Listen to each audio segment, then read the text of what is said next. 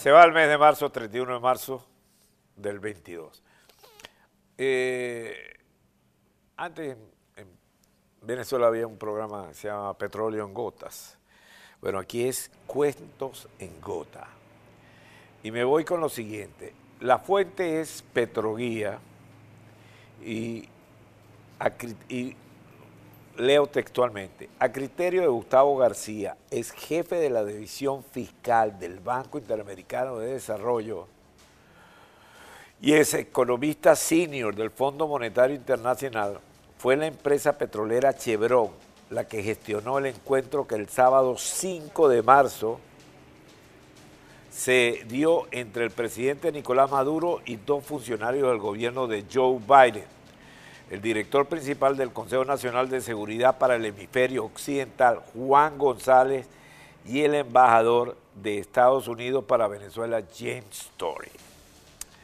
A criterio del, del economista, el gobierno de Estados Unidos incurrió en un mal manejo de la opinión pública para explicar el encuentro con Maduro y señaló que ese encuentro estaba previsto antes de la fecha en que se dio pero advirtió que no debe generarse la expectativa de un rápido, de una pronta ampliación de la licencia o permiso por parte de la Oficina de Control de Activos Extranjeros, OFAC, del Departamento del Tesoro, y menos una flexibilización o levantamiento de sanciones contra el sector de hidrocarburos.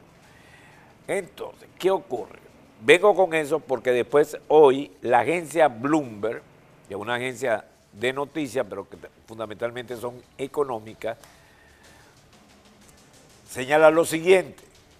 Levantar la prohibición de comunicarse con altos miembros del régimen de Maduro permitiría a Chevron prepararse para el día en que se levanten las sanciones punitivas a la industria petrolera de Venezuela, algo que, según insiste Estados Unidos, no está en consideración actualmente.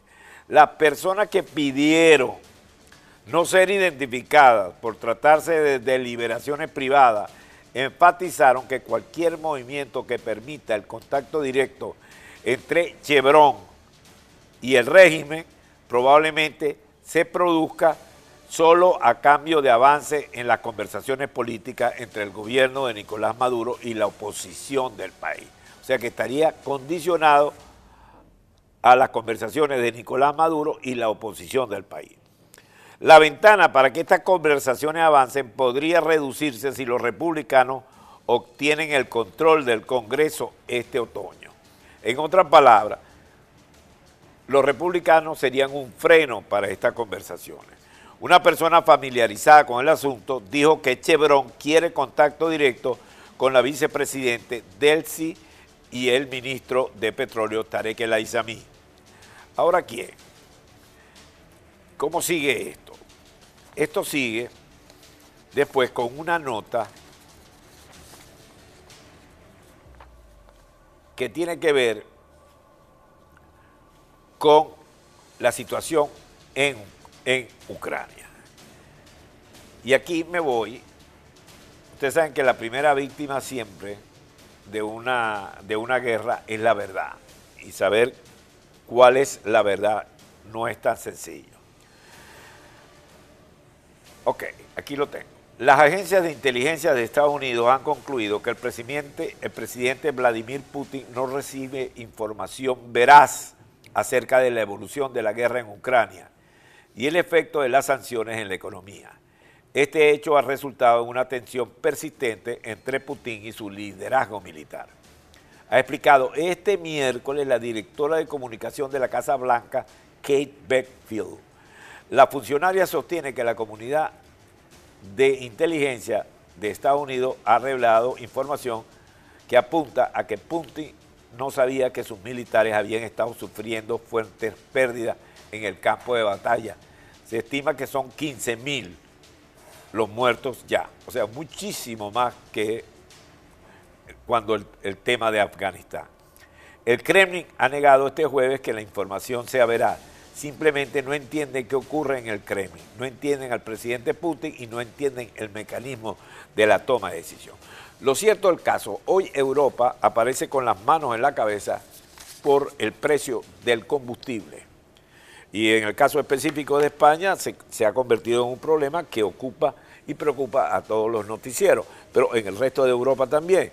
Ahora bien, aquí Biden está pensando recurrir al periodo, a los envases estratégicos que tiene de, de combustible para evitar el alto precio. De manera que el combustible, y, y, valga la redundancia, el combustible está gestionando una serie de reacciones en el mundo, fundamentalmente en el mundo desarrollado, y, y vuelve a surgir el fantasma de la posibilidad en el hemisferio occidental y en el caso concreto en América, volver a abrir los campos petroleros de Venezuela y levantar las sanciones. ¿Será posible esto?